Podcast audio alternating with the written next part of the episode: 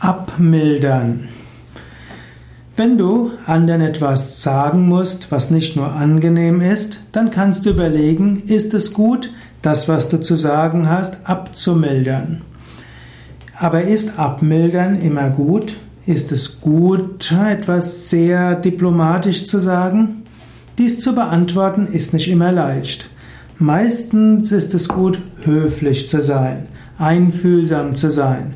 Manchmal ist es gut, das, was man sagt, abzumildern.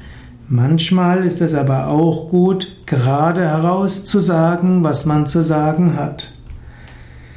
Dies ist jetzt keine, klar, kein klarer Ratschlag, den ich dir dort geben kann.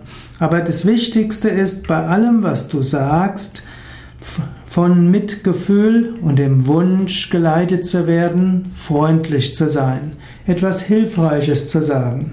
Und du kannst öfters überlegen, vor dem Hintergrund, dass ich etwas Freundliches sagen will, vor dem Hintergrund, dass ich dem anderen helfen will.